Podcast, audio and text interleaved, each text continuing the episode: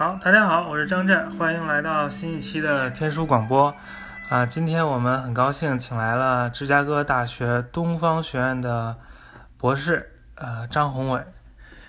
张宏伟是他以前是呃上海外国语大学学阿拉伯语的，现在在这个美国东方学最老牌的这个这个芝加哥大学做做闪语语言学的研究。然后我们今天呢就会讲一讲闪语，什么是闪语，以及闪语其他的这相关的语言。好，张宏伟跟大家打个招呼吧。呃，大家好，我叫张宏伟，嗯，天津人，在芝加哥大学晋东语言文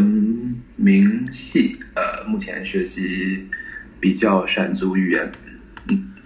啊，对，那那跟我们也一样，我也是那个晋东语言与文明系啊。你们那儿还有一个叫什么 Oriental 什么 Oriental School 叫什么？Oriental Institute 是呃 Oriental Institute，它现在目前不作为一个教学单位，它是呃所谓的科研单位，但是实际上师资是嗯都是在一起的。嗯，好，那我们废话不多说，今天的题目是亚非语系。这个亚非语系在老一点的文献当中被称作闪韩语系。嗯，这个是什么意思？什么是闪？什么是韩？嗯，是这个闪韩语系，其实目前可以说咱们国内的一些这个这个平台上，或者是乃至一些刊物当中，还是会沿用这个说法。呃，其实这个说法在西方的文献当中也还有存在，不过渐渐的已经被亚非语系取代了。嗯，亚非语系译作的这个 Afro-Asiatic 是。呃，更语言学一点的一个命名，呃，Greenberg 是大概最早开始倡议使用这个说法的。早一点的闪寒呢，呃，闪它其实是来自圣经的一个命名。呃，圣经当中这个挪亚的三个儿子之一，呃，这个闪，希伯来语的 shame 被呃德国的学者译成了 Zemitish，然后这个。从这个词由呃这位这个这个叫做叫做叫 von Schlezer 的这个一个东方学家，德国东方学家，在大概一七八几年，一七八一年附近吧，呃就就已经确立了这么一个说法。他认为在呃这个这个晋东地区有这么一系列相关的语言，包括当时熟知的阿拉伯语和希伯来语。呃，他们之间有明显的这种亲缘关系，然后又和圣经当中的故事有这样的一些联系，所以就定出了这么一个闪的名字。呃，至于这个韩呢，就可以认为是后来吧，差不多是在闪的这个名字被定下来之后，因为挪挪亚的第二个儿子是叫叫叫韩的嘛，然后呃，应该是一位。德国当时是德国嘛，奥地利那边的一位一位叫 Müller 的一个语言学家，那他就呃提了这么一下，有这么一个闪韩的这么一个概念，然后是最终埃及学家，嗯，当时的德国还是普鲁士，呃，Lepsius，他 Lepsius，嗯，他最后就用这么一个韩的这么一个名字来取代呃。很多在当时，比如说埃及啊，呃，北非这个地区相关的一些古老的语言，呃，只不过目前从语言学的角度来讲，好像并不那么恰当了，于是乎就被替代了。嗯，那顺便说一句，诺亚的第三个儿子是谁啊？呃，汉译作亚佛，嗯，然后就有很多，嗯，这个 有很有很多，呃。基督教的信众们就在考虑，是不是亚佛有指向这个在亚非地区以外的一些呃种族，不过嗯很多不太容易证明的这个这个一些猜想吧，嗯嗯，所以就是说有人相信这个闪的后代在。今天的中东、阿拉伯、以色列这地区，韩的后代在埃及、北非，然后第三个就其他其他所有人。嗯，有有有这么一种说法。当当然，这只是一种一厢情愿的这个这个想法了，没有什么对对对这是基于宗教的一种一种看待世界的方法。那么回到语言学来。呃，这个闪语有什么共同特征？嗯，陕语的共同特征其实呃相对来说可能就真的说比上升到亚非语系的角度来看要要明显更明显很多。呃，陕语的话，它可以说最明显的一个特征，基本上学阿拉伯语或者学希伯来语的人们都会有注意到，它非常重视呃辅音层面的一个一个语义，呃，基本上词汇都可以从呃基础语义的角度划分出来一个由呃三或者。三个或者两个乃至或者是四个，其实三个是最多的三辅音，呃组合这样的一个基本的语义，然后在这个基础上，通过一系列的呃词内的元音交替做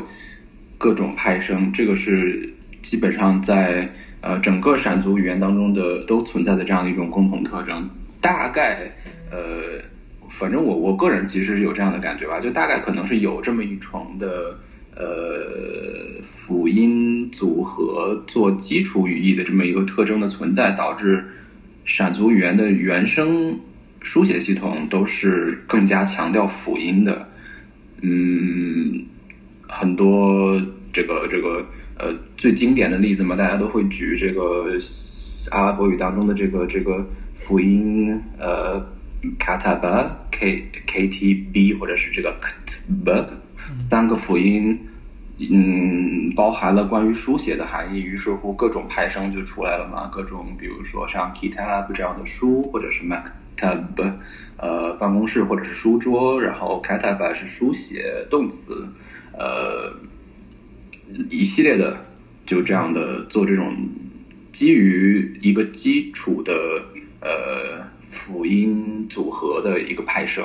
再有就是很明显的体现在闪族语言的动词体系当中，嗯，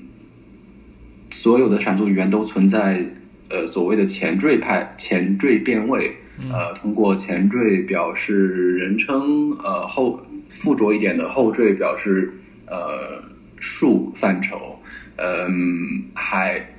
有绝大多数的闪族语言存在一个后缀变位，呃，前缀变位与后缀变位。呃，动词系统当中的差异就导致了不同的关于闪族语内部的谱系划分的不同意见。嗯，你举几个具体的例子听一听。嗯，像呃呃，是是从具体的先先是从共性角度，还是说从就你举一个具划分吗？具体的那个语言是怎么变，怎么动词怎么变之类的？呃，像呃，比如说还是基。比如说，基于 kataba 这样的一个动词，呃，阿拉伯语当中是 kataba，然后呃，希伯来语当中会传统希伯来语会读作呃 kataf 或者呃 kataf 或者是 kataf 呃，它有一个呃擦音化的这么一个一个变化，呃，阿拉姆语当中也是会出现类似 katav katav 这样的一个呃。形式，而它的基于这样的一个动词后缀变位会出现类似，嗯，阿拉伯语当中的后缀变位，比如 kata ba kata ba kata bu kata but katabta kata na，呃，这样的一个一个呃，就会会明显的会感到它前面是呃整体的这个这个呃前部是保持基本的一致的一个 kata b kata b，然后后面它。附着了各种附缀，而这样的一个变位体系在西之闪米特语当中表示的是一个未完成的概念，呃，通常用于过去动作，呃，基本上表示动作已经完成。呃，像希伯来语当中讲 katav katav katav katavu，呃 katav tem katav tem 等等，呃。基本上是这样的一个并呃，可以看到它的一个并行的这样的一个一个呃对应关系，呃，包括乃至埃埃塞俄比亚语当中的一般情况下做动词变位表的基准动词，像呃 gabra 呃表示做呃做了什么事情的这样一个做啊，它会有类似呃 gabra gabru gabarka gabarku gabarki 等等这样的呃，它保持了前部的这个 gabar，然后在后面做各种的人称后缀，嗯同样表示的是已经完成的动作。呃，如果是未完成的动作，在西部闪语当中会使用一个前缀来明，呃，一般情况下会只是人称。呃，阿拉伯语当中会出现 yaktubu，呃，前面的 ye，并且省掉了，呃，少掉了一个元音，呃，对应希伯来语当中的 ichtov，或者是如果到埃塞语系那边会出现，呃，埃塞语族那边会出现类似 yigbar，或者是 yigbar 这样的，呃，前面带了一个。呃，前缀，前缀如果是爷，通常会有指向第三人称，而第二人称，呃，共同的前缀是一个呃 t 一个 t，呃 taktub，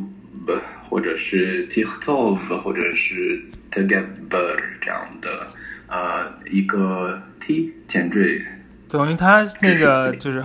过去时的时候就在后面加。变位，现在是就在前面加变位，前面是一个非常明显的特征。呃，当然前像前缀变位，比如说呃 yaktub，呃他写或者是他正在写，呃或者是他将要写，呃在后面出现 yaktubu 呢，在后面附着的后缀就会附加了数的范畴。嗯，呃他们写第三人称复数，呃，所以就是其他的。也是有这样的特征，对。就闪语它有一个很重要的特点，就相当于它任何词都是从这个三个辅音字母的词根当中派派生出来的，不管是这个动词怎么变位，还是从这个动词派生出来。比如说写，比如说写这个动作，你可以说写的地方，对吧？那个开开掰是写写的地方就是 mark tab，这个 mark tab mark tab 是。对，阿拉伯语是书桌，但是在有些 传到新疆去，就变成了图书馆。嗯嗯，图书馆阿拉伯语当中会再加附加一个音节 maktaba 啊，maktaba 加了一个 maktaba 是书是图书馆，对啊，对。然后对，像它还可以从这个动词词根变换出，比如说做这个动作的人，比如说，嗯，是是的，是的，比如说 cut cut cut cuttive cuttive 啊。对我们波斯语就念 c a t e v 那呃，更接近希伯来语的 c o t e v 或者是 c o t e v 嗯嗯。然后它也可以派生出，比如说被写的东西，应该就念 maktub，对吧？maktub，maktub 是呃 m a f o r 这样的，或者是呃前面加一个 ma，中间出现了一个长音的 u 是。阿拉伯语当中最明呃，这叫什么？最有代表性的一个被动分词的派生，呃，但是被动分词并不完全都是这样的一个模式。像在阿拉伯语当中会出现 tive 这样的形式表示被动，呃，希伯来语当中会出现 call katub 这样的形式表示被动。呃，理论上啊，理论上。呃，然后这是 call，对，这这这些动词还能有其他的修饰的形式，比如说加强式，就是使劲写，比如是不是？比如说要加个那个 叠叠音之类的那种。在动词当中，它有一系列的呃附加的修饰成分，会添加一层语义。呃，典型一点的阿拉伯语中最喜欢用的一个一个根一个词根是表示切分切割的那个 qada。呃，简单的一个 qada 是它切了，呃，如果加上了一个辅音重叠 qada，呃，一般表示的是它把什么东西切成了很多细小的 份，切切切切切。对，然后如果是 in qada，呃，那么它就变成了一个呃这种自反或者是一个被动的状态，什么东西被切开了啊，或者是。呃，它嘎达，嗯，就就是一个一个这种这种差不多是这种自反的状态，什么东西被切成了很多份，嗯，很多细小的份，呃，类似这样的情况也蛮多的。其实一个大家都知道，但可能并没有意识到的例子是穆斯林，比如说呃阿拉伯语打招呼，或者说所有穆斯林互相见面打招呼都说 Assalamu alaikum，那个 Salam 就是平安平和平嘛，愿平安降于你，对吧？但是这个 Salam 跟这个 Muslim 和 Islam 其实都是 Salam 这三个辅音字母组成的词根派生出来的不同的词。是的，是的，是的，是的，呃，而且呃，不光是 Salam，呃，到了以色列的 Shalom，同样还是这个这个同同这个叫什么同源同源词根派生来的，甚至呃 Shalom 它在历史上也呃学者们推断曾经有过发音为 Salam 这样类似这样的发音的一个一个时期。呃，然后现在的情况是沙洛姆在呃以色列那边。嗯，前一阵子我在看像呃关于埃塞俄比亚那边的一些现代语言的材料的时候，他们那边也会使用 salam 这样的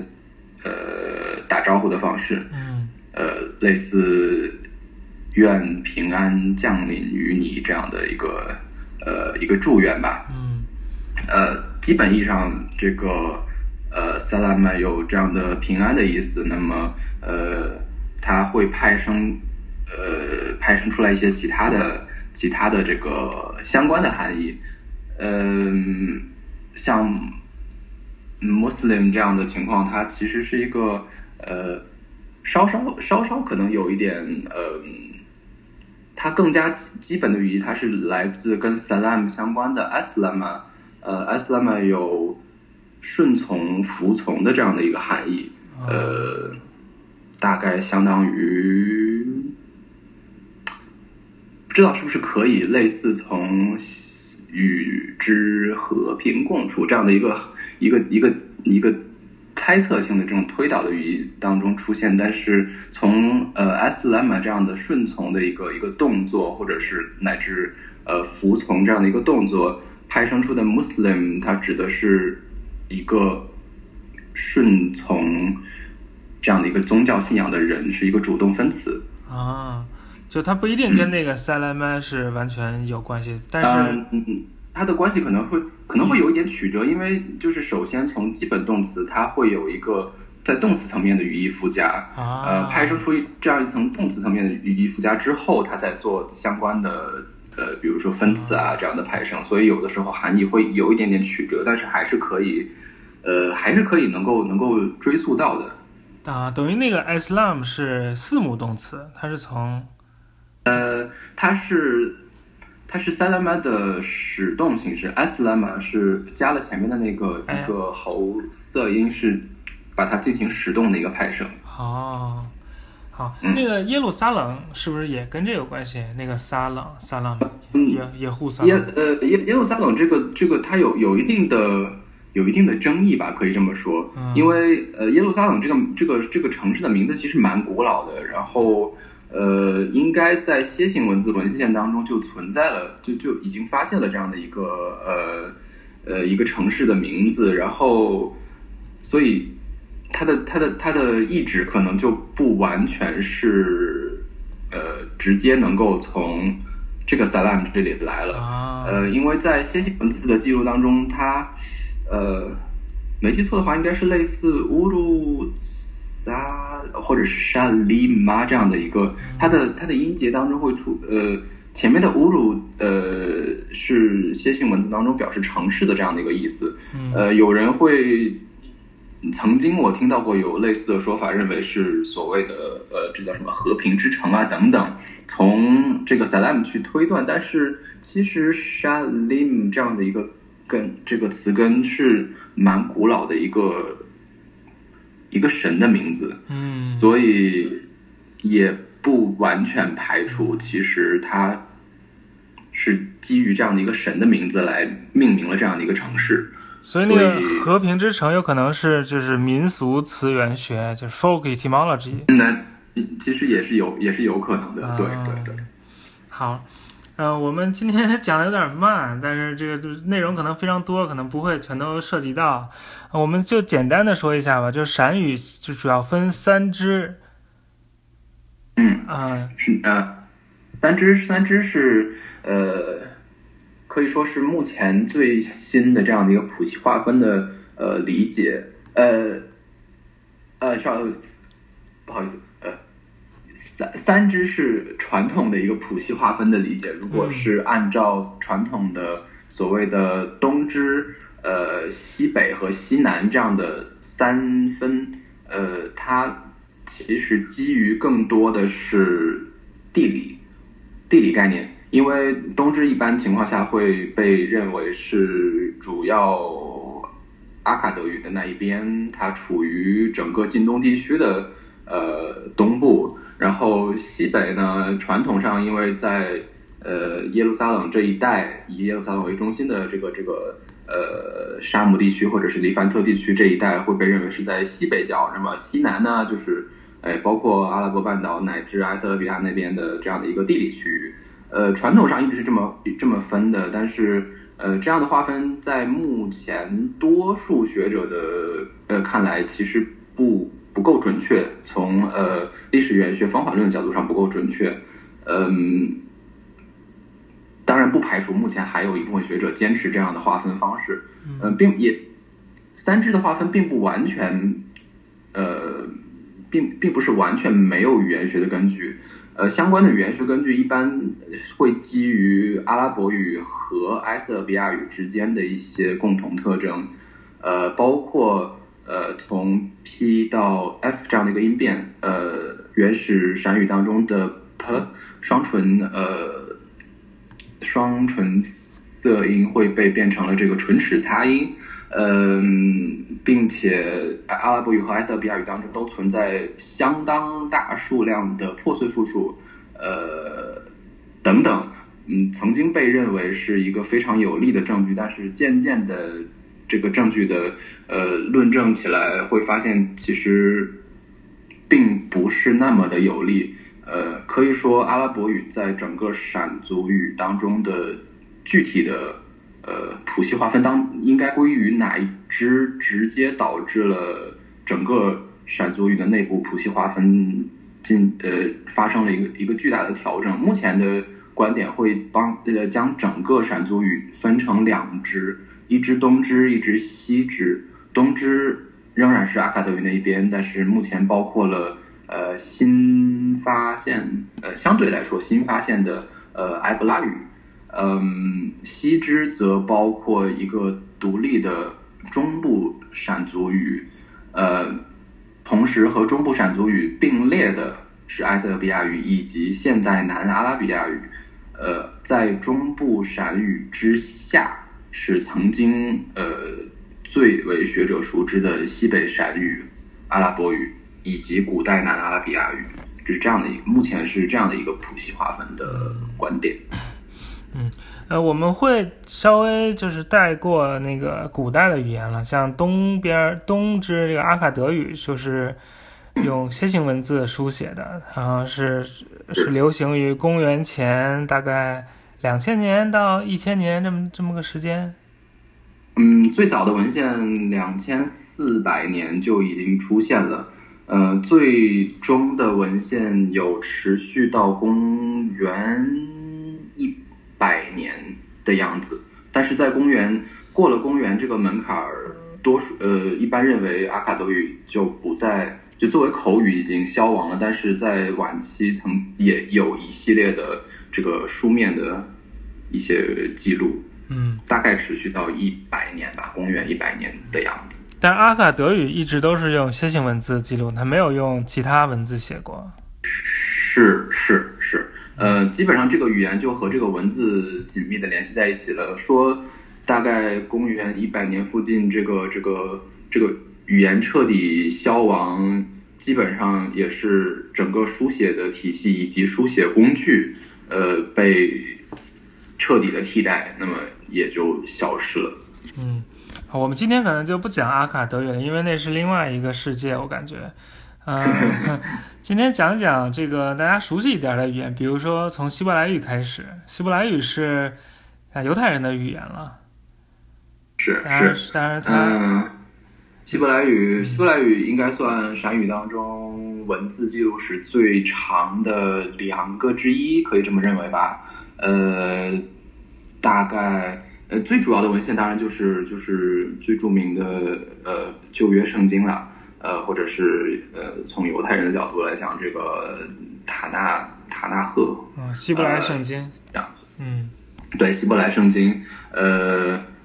一般认为大概公元前一千多年的时候就已经就差不多就是圣圣经的成书时间可以追溯到公元前一千年附近吧。圣经的圣圣经的个别篇章成书的时间吧，不是整体啊。呃，是是是，对对对对对，嗯就是从从那个时大概从从那个时候开始，嗯可能一直持续到公元前一百多年，就它的它的成书是有相当长的一个一个时间跨度的嗯。呃，但是目前存世最古老的圣经也就在公元前一百年附近。嗯，就是死海呃死海古卷对吧？对，是死海古卷的那一部分。嗯而事实上，完整的圣经，呃，是公元后一千年。呃，啊，所以其实真正说呃最古老的部分，并没有一个传世的完整的版本。嗯嗯，而且好像很多人认为希伯来圣经的最早是一个口传的系统，然后传了很久之后才才写写下来，就好像那个塔木德也一开始是口传的、然后到很久很久以后才写下来。对对对对对对对，呃，也也是有这样的呃推测的，但是因为其实最关键的还是缺少呃怎么说，缺少那一个 古老时代的，就即便是我们推测它大概从公元前一千多年就开始呃陆续的被记录下来，也还就是目前存世的文献还是没有没有能够推到那么久远，嗯，呃。不是说有一个有一个那个犹太的国王说谁是还挺重要，叫什么西底家还是谁，说从从那个圣殿里又找出来一一卷古代的那个经卷啊什么什么。嗯，有，呃，这一段应该是是是是某某一部书里面的对，好像是列列列王记里面提到了一一句？还是怎么样？应该是有这么一个一个呃一个故事，但是呃，是真是假很难判断？这就是看怎么去看待。其实是圣经，它是呃从历史学的角度，应该看作是一个混合的一个一个文本吧，就是当中一定是含有一定史实的，但是呃，出于作者叙事的目呃叙叙事的目的，很可能一部分史实会出现呃。非非历史文献的这么一些特征吧，我我是我个人是这么看的。嗯呃，然后还只只能说我们现在可以猜测有至少有那么一支呃犹太人他们的传统可能一直持续的这样的一个抄写经文的传统，能够呃保证至少有一支的传统是我们目前得到的这个公元后一千年的这么一个样子吧。但是这个抄本像呃这个所谓公元后一千多年的这个抄本，应该是指呃列宁格列宁格勒呃所谓的列宁格勒抄本，它和目前存世呃你不能这么说吧，呃和阿拉伯抄本另外一个比它要早。呃，但是是不完整的，这两个抄本的匹配度是很高的，所以基本是没有什么差异。呃，可以认为有这么一个比较精细的一个誊抄的传统，但是这个誊抄传统，呃，是包含原因点儿的。嗯呃，这个誊抄传统和我们目前看到的死海古卷的呃誊抄传统是有差异的，所以可也从这个这个这个方面也能看到这个这个犹太不同的犹太社区之间的这个传抄的呃习俗也还是存在一定差异的。啊，就是说犹犹太人写这个希伯来语是用他们自己的希伯来字母写的，就像我们之前谈到，由于闪族的特点，闪族语言的特点，它主要是以这个辅音为最基本的元素，然后元音是非常有规律的填上去的，所以你只要写了辅音，你就自然知道这个元音是啥，所以它都不写元音，在这种文字传统当中，然后是。后来就有一帮人，他们就好像受到了受到了，就是他们的在宗教上的竞争者的刺激，就是说要回到圣经啊，所以他们就发明了一种圈点符号，就是在这个辅音的周围点上一些点儿，然后来确定的告诉你应该读什么原因。这个就是所谓的 Masoretic texts，就是在呃在大概八九世纪的时候。嗯，不同的犹太社区，它有不同的这个这个所谓的这个诵读传统，所以呃，嗯，这个 Masoretic 或者这个马索拉的这个传统也代表了一个可以说是主流吧，呃，这样的一个一个诵读传统，呃，这样的体系在死海古卷当中是不存在的，而死海古卷当中明显的出现了一些呃，嗯，语言发展过程当中这个书写体系正字法。产生的一些演变，比如说用呃一些字母来指示元音，呃，闪族语言当中有若干被称为柔弱字母的，或者这么弱弱辅音这样的呃字母，它是可以有一定指示元音作用的。类似的呃这个这个正字法在四海古卷当中出现的频率非常高。呃，那那叫但是才说说 m a t r e s lecciones 叫怎么说？什么原因他妈对啊？怎么说来着？就是就是这这一系列的所谓的呃阅阅读之母啊，阅读之母，对对对。嗯，好，呃，那在其实，在圣经呃希伯来圣经当中，并不是说百分之百都是希伯来语，它其中还有一点点的另外一种语言的成分，这是啥？是是这个，呃，我我我个人目前想推广的一个称呼是，我是是我个人的一个看法，因为呃，英文线的术语称作 Aramaic 的这样的一个语言，在汉译当中出现了各种各样的译法，呃，和合本当中一直使用亚兰语的，但是从这个地方派生出去的，像阿拉米、阿拉玛、阿拉姆。呃，亚拉米亚拉马，我都有见过。嗯嗯，于是我个人比较推荐的是，我们回到这个语言本身的名字。呃，不谈 Aramaic 是怎么来的，但至少这个词一般情况下，呃，比如说希伯来圣经当中出现的时候，会使用 Aramit 这样的一个名字。那 Aramit 后面的 it 是一个派生词缀，而前面的 Aram。是指这样的一个地名，呃，也后来就泛泛的被用作这么一个生活在这个地区的这么一些人，所以，呃，既然我们现在不把阿拉伯翻成亚拉伯了，那我们就顺着现代汉语音译的这样的一个一个习惯，不妨就直接把它译作阿拉姆语吧。嗯，这样的一个一个语。呃，语支或者是一个语群，嗯，圣经当中有呃一部分篇章是使用这个语言记录的。这个语言其实就是呃刚才也有提到，就是呃可以说和希伯来语并列吧，认呃是闪族语当中文献史最长的呃两种语言了。呃，嗯，一方面是因为他们，并不是说因为他们这个这个文献史开始的有多么久远，但是因为他们。都分别持续到了今天，所以，呃，所谓所谓的这个这个，呃，可可追溯的文献史还是比较久远的。嗯，呃，这个阿拉姆语其呃为什么到后来慢慢取代了希伯来语，成为了在这个今天以色列地区，就当时的这个这个叫什么啊迦南地区的人的主要的语言？嗯，一般呃。有有有一种认，呃，实实话说，我没有呃看到绝对绝对有力的例证，因为目前的一个推论是这样的一个游牧民族语言扩张的这样的一个呃一个推论，其实在我看来蛮有参照后来阿拉伯语扩张的这么一个一个参照他这个模型做了一个类似的推论。嗯，前一阵子我还有瞥见过一位学者开始在讨论，到底是说呃这个扩张是游牧民族的扩张，还是其实只是语言的扩张？呃。还是存在一定的争论吧，但是，呃，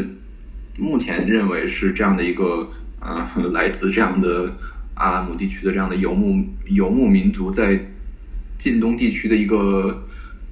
呃扩张的影响，导致它不仅取代了犹太人的呃这个这个口头语言，还有进入到比如说。呃，这个波斯地区，呃，乃至像埃及地区，就基本上成为了整个近东地区的这样的一个地区通用语。嗯，这个阿拉姆语，这个跟波斯帝国还是有点关系。这个我还稍微接触过一点，因为毕竟这个我是做伊朗的嘛。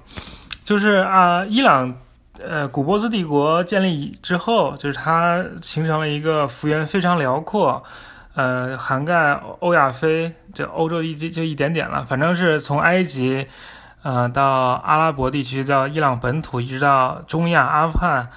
啊，就非常广阔。这还有今天的那个土耳其，非常非常广阔，地域非常大的、非常辽阔的一个大帝国。这个帝国下面有各种各样的民族，说各种各样的语言。然后呢，他们这个帝国为了统一。统一叫什么？统一官方文字吧，就是 administrative language。他们就用了这个阿拉姆语作为整个帝国的官方文书通用语，等于在整个这个帝国的官僚系统、行政里面统一用阿拉姆语。不管是在阿富汗也好，在埃及也好，全都是用阿拉姆语作为这个办公室用语，相当于。所以最近在在这个阿富汗还发现了一批就是非常非常珍贵的啊古波斯帝国晚期的阿拉姆阿拉姆语的材料，这个这个非常难，这个非常难得。对，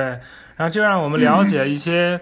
就是在亚历山大征服波斯帝国前夕的，在波斯帝国边陲的这么一个一个小地方是怎么啊贯彻这个波斯帝国的统治和行政的。这个非常有意思，然后有意思有意思，嗯，然后这个这个阿拉伯，基本上这个嗯这个阶段被称为所谓的 Imperial Aramaic，或者叫叫做什么帝帝国阿拉伯语时期吧，有有呃阿拉伯阿拉姆呃，sorry 阿拉姆语的内部分期有有这样的一个名字，就就叫就叫它帝国阿拉阿拉姆语。嗯，这个帝国指的就是古波斯帝国了，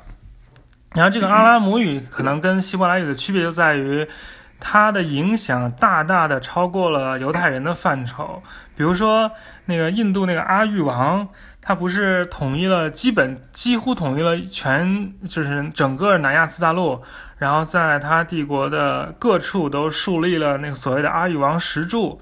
在这个石柱上就用当地的语言刻写了很多铭文，就说什么。我是阿育王啊！我以前吃好多孔雀啊，这非常不好。后来我信了佛教，我就痛改前非，我就不吃孔雀了，我就爱人民，我就吃素，反也不是吃素，反正就是变成一个，变成一个好人。然后他在这个帝国西北部，就今天巴呃巴基斯坦这个地方树立的石柱和石刻，上面刻的就有阿拉姆语的这个版本的这个铭文，也有希腊语的。反正这这个是就跟印度还有点关系，而且这个阿拉姆语作为帝国行政的语言，实际上传播的非常广，传播到了中亚地区，所以中亚人就学起来这个阿拉姆语，阿拉姆语的字母和就先学了字，就至少学会了字母嘛。然后就开始用那个阿拉姆语的字母写自己的语言，也就慢慢形成了粟特语的粟特文字。然后粟特文字就一路往东传，传到回鹘，传到蒙古，蒙古，然后传到满族。所以现在那个故宫上，哎，我们说过很多次这个话了，就是挂那个牌子，其实都是从阿拉姆语字母来的。嗯，呃，这个这个这个蒙，呃，蛮猛的这个文字，把它这个旋转九十度之后的感觉，其实蛮有。这个阿 阿拉姆语，呃，或者是就是这个阿拉伯语的这个叙利亚语的这个感觉，呃，看着有点阿拉伯语的这个样子。嗯，那据说那个耶稣的语言也是阿拉姆语。基本上可以说，学者当中这个这个观点还算还算比较比较得到共识的吧。但是，呃，早期还有一个蛮有意思的说法，因为呃，这个这个圣经有不同，因为传到了不同的地区嘛，不同的这个这个不同的译本，然后曾经在据说是在这个叙利亚语 （Syria） 叙利亚语的圣经刚被刊印的时候，那还是十六。呃，一五几几年吧，嗯，呃，那个那个时候曾经就有一个宣传说啊，叙利亚语就是耶稣的语言，呃，然后渐渐的，大概随着学者们了解吧，有又有不同的观点出来，但是最终还都没有跳出呃这个阿拉姆语这样的一个呃一个范围吧。呃，目前的认为是，呃，阿拉姆语的所谓的这个加利利方言。是最有可能是耶稣当时的就是他自己的母语，呃，的这个这个这样的一个一个情况，嗯，也有不同不少学者在研究加利利阿拉伯阿阿拉姆语它的一个呃可能的可能的一个一个样子，呃，我偶然在前一阵子发现，呃，有这么一位学呃，他是他应该是在这个这个。呃，晋东学术圈以外，但是是对阿拉姆语有相当大热情的这么一位一位先生，他已经出版了这个叫什么三三哎三只小猪，他用他用呃他用够你的加利利阿拉姆语写了这么写了写了这么一部小书，嗯，把这个三只小猪的这样的一个童童谣故事，呃，以 以耶稣的语言呈现在呈现在大家的面前，我还没有看到这本书具体的是什么样子，但是呃，感觉还是挺有意思的。嗯，当年那个谁叫啥？就那个不是拍了一部片子嘛，《耶稣受难记》，然后就是里面就是拉丁语，然后阿拉姆语和希腊语都有，就号称都是阿拉姆语的那个那个台词。是，也也不知道他们嗯说的怎么样。嗯，嗯我我其实，在学了陕语之后，还没再回去听过那个电影当中的配音。当时看的时候，蛮感觉还挺震撼的。嗯，确定的是使用阿拉姆语，但是我不是特别确定它是不是使用的，真的是因为阿拉姆语内部的方言划分也还是挺明显的。我不是非常确定他们，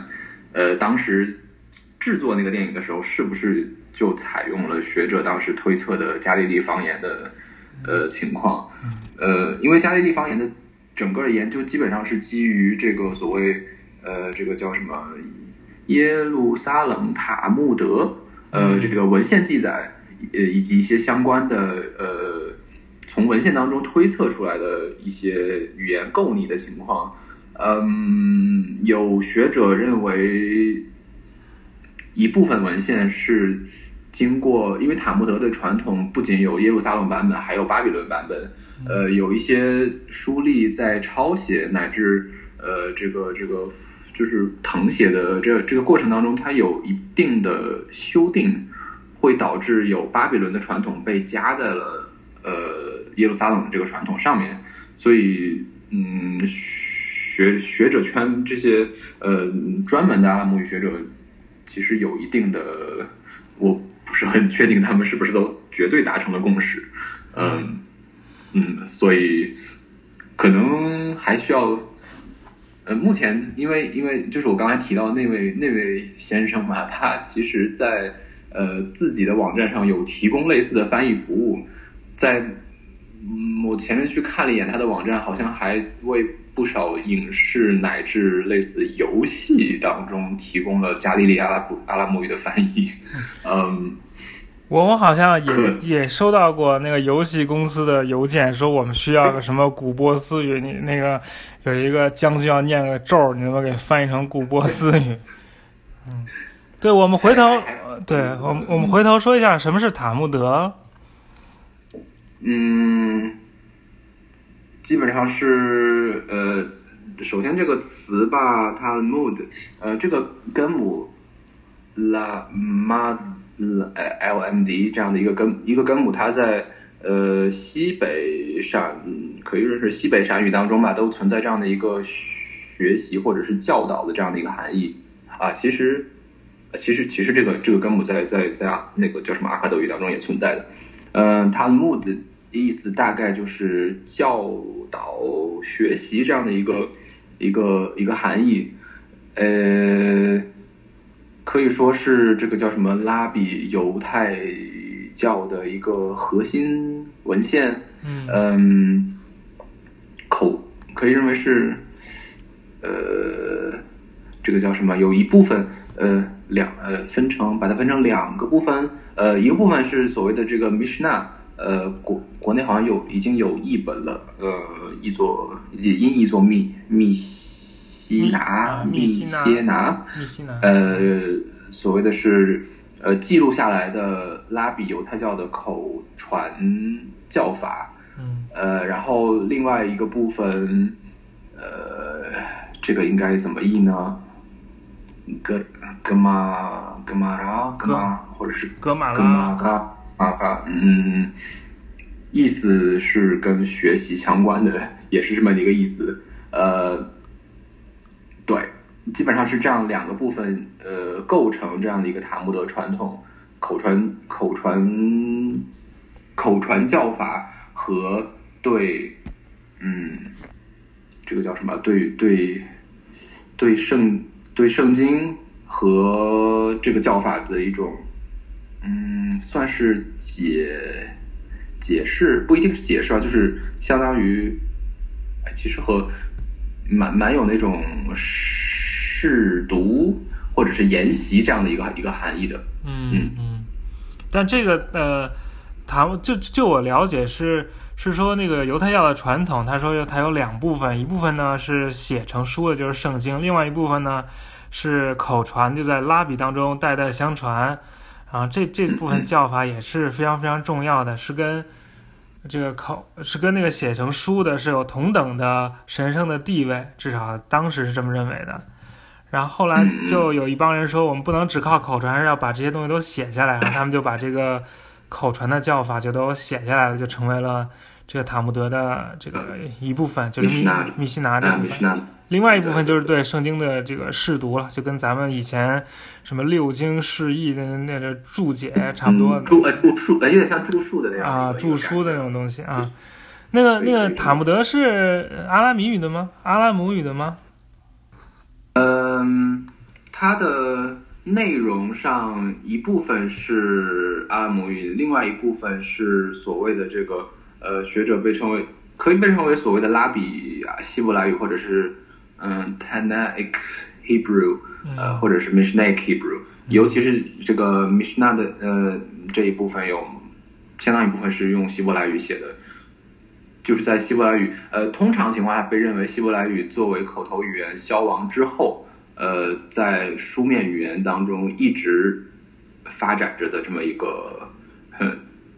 这个阶段的希伯来语。嗯，可以说基本上是填补了古典希伯来语到现代希伯来语之间的这这个时期啊。那就是说，格马拉里面是阿拉米语的，就那个注释上面是阿拉米语的，阿拉阿拉姆语。具体的你也不太清楚，我们可以查一查。我因为嗯，因为我我我我个人还没有细，尤其是这个这个。Mishnah Hebrew 这个这个密西拿希伯来语和和相关的塔木德阿拉姆语还没有在我碰触的范围内，所以细节不是非常的了解。嗯，刚才提到过这个塔木德有两个传统，一个是巴勒斯坦塔木德，就在巴勒斯坦编纂，大概公元二三世纪吧；还有一个是呃巴比伦塔木德，就稍微晚一点，好像就四五世纪，反正就稍微晚一点，是在巴比伦地区编纂的，但是。不多吧，嗯嗯啊，差不多，应该是差，嗯嗯。但所谓的巴比伦，巴比伦地区就是今天的伊拉克，就在今天的巴格达附近。但是当时的巴比伦是属于这个伊朗的萨珊王朝这个统治之下的。萨珊王朝是公元二百二十四年开始建立的嘛，所以其实等于这个巴比伦塔木德是在一片伊朗文化的土壤当中编纂的，所以之前的学者，就是之前的塔木德学者是只看塔木德，只看犹太，因为研究塔木德的百分之九十九应该都是犹太人，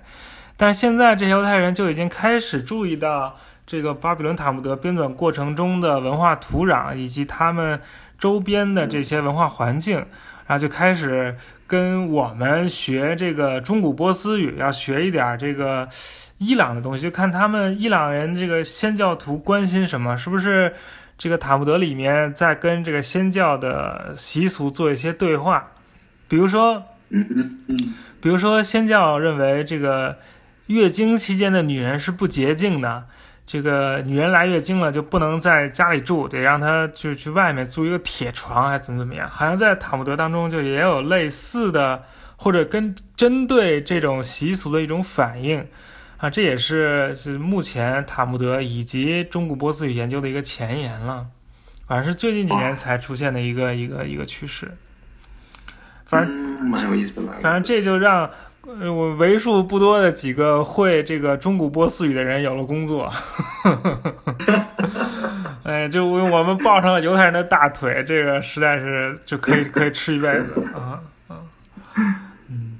好，我们我们再回到这个叙利亚语，刚才也提了一句，其实叙利亚语是从这个阿拉姆语慢慢发展出来的一种稍微晚一点的语言，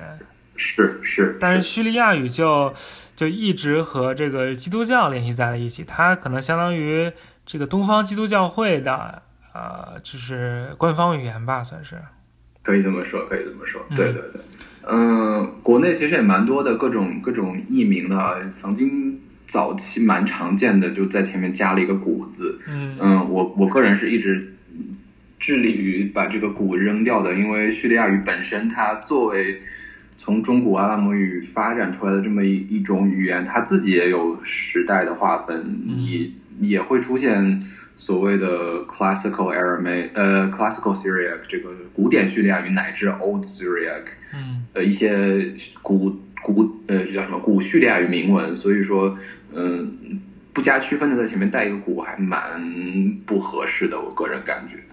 嗯，而且其实。目前，因为叙利亚这个今天的叙利亚这个国家，它虽然说官方语言是阿拉伯语，但是其实，在当地的一些村庄，呃，尤其是最著名的，应该是呃一个叫做马路来的这样的一个一个村庄，当中还有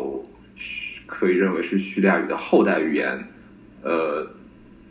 作为今天的少数族裔语言还在使用。呃，所以那既然有后续语言还在使用的话，也也称它为叙利亚语也不太过分，是吧？呃，就现在西方有一波人，不是西方，现就现在有一波人管自己叫 Assyrian，就是亚述人，但是他们其实是讲叙利亚语的基督徒，是不是？呃，可以可以这么认为，但是其实还挺，呃，我我个人其实。不完全理解他们一定要强调这个亚述这样的一个一个呃身份符号的意义，嗯，是不是和古代文明之间挂一个钩之后会会有一种嗯特别的作用，还是怎样？因为其实这一批人和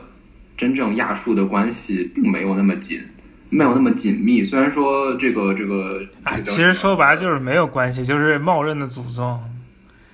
嗯，你说他都断了嘛？他不是连连续下来？太多了。其实唯一的联系可能就是个地域联系，因为在曾经亚述帝国的这个地区内，这个东方基督教会的流传还算比较比较比较广泛。嗯，但是从语言上来讲，从文化传统上来讲，乃至。呃，像我之前曾经读叙利亚文这个这个这个文嗯文本的时候，就很明显的看到他们自称的时候会用，比如说类似什么苏日幺幺这样的称法，但是用阿苏罗幺的时候，就很明显的说那一批亚述人们，呃，亚述人的帝国了，亚述人的王啊等等，他他。不是和自己有绝对的这种这种关系的，好像芝加芝加哥就有一批这种这种现代亚洲人，是是，芝加哥有一个一个叫什么一个亚述的一个一个一个协会啊，还是怎样？嗯，有一批人，因为他们是在治，就是有有这样一批基督徒，他们希望呃复兴这样的一个其实是现代阿拉姆语方言吧，呃，用不同的方式，呃，有一些学者真的是在学术圈内在呃大力的刊印一些叙利亚语的文献啊，一些比较有名的出版物啊，呃，还有一些就是呃，比如说在做。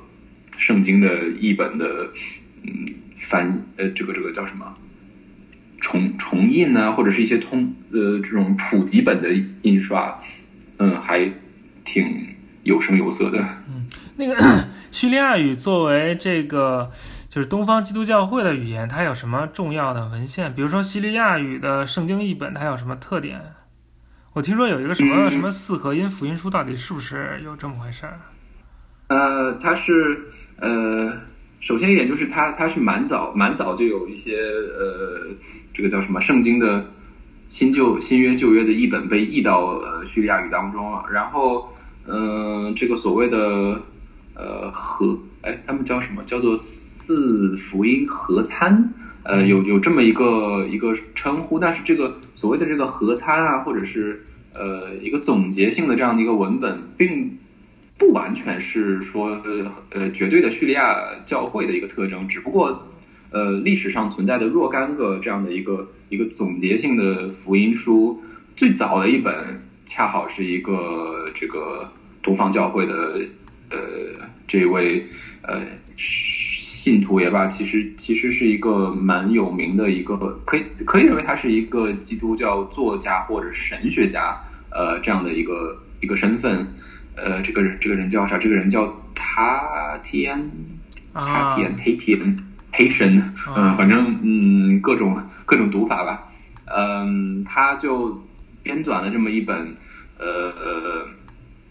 被称为四福音合参的这么一个一个书。但是这本书其实，呃，怎么说？它已经就存世的抄本已经没有叙利亚原文的了。存世的抄本是呃，这个。阿拉伯语的一个译本啊，并且有拉丁语的一个译本，呃，应该目前对于这个文本的了解主要是基于阿拉伯语的译本。嗯，这个叙利亚语的其实还还说是东方基督教会，其实另外一个名字可能大家更熟悉，就是景教，这就是唐朝传到中国来的这个景教，在那个景教叫什么《大秦景教流行中国碑》上面还有一些。零星的就叙利亚语的铭文，就是就是刻的主要是那些僧人的叙利亚语的名字，名字对，反正也都叫什么陆克、路什么什么陆家、马可之类的吧，反正都差不多，都是。对，还应该还有一些类似什么年份啊，一些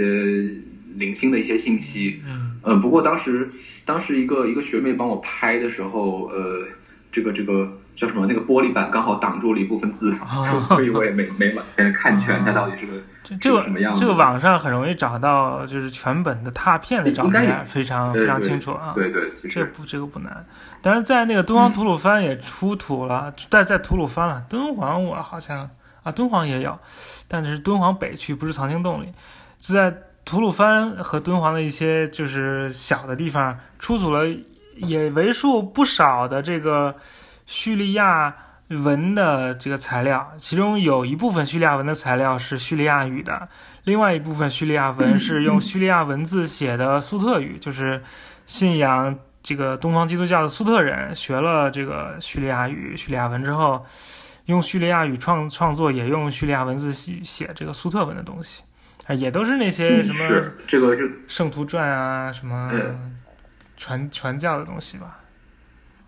该有一些呃篇幅不长的，曾经呃这个这个嗯那那部那部书叫什么《十字莲花》啊。呃国国内有发行呃嗯不过我我还学完叙利亚之后我还没有没有机会再回过去看他当时的那个呃书里面的内容，但是我模糊的印象是有一些其实篇幅不长，有点像那种呃祈祷书啊等等是。呃，叙利亚语或者是呃作者当时是直接笼统的用用突厥语的说法去概括的，但是应该也有一部分粟特语吧。那那那那个那个作者好像被批的很惨，所以他说的话我们还是 对对对稍微谨慎一点采用。是，但是在这个呃七河地区，也就是今天中亚北方，在哈萨克斯坦啊这些地方，出土过就是为数不少的这个景教徒的墓碑，就是上面画一个十字，然后底下用一些叙利亚语的东西写一下这个人是谁。然后泉州泉州也出过一些类似的。反正这个景教还流传蛮广的，然后我一直不明白，可能你也不不太了解，就是景教在中国其实，在唐代或者唐代之后声势其实很很弱了，就有一个什么什么大秦景教流行中国碑，然后之后蒙古一来发现，哎，蒙古那儿怎么那么多人都信景教，都是基督徒，什么克烈部、乃蛮部，反正。不知道为什么这个景教在草原上发展的非常好，不知道是中间有一些叫什么 missing link，有一些缺 缺环啊。嗯，他们嗯，警教应该是在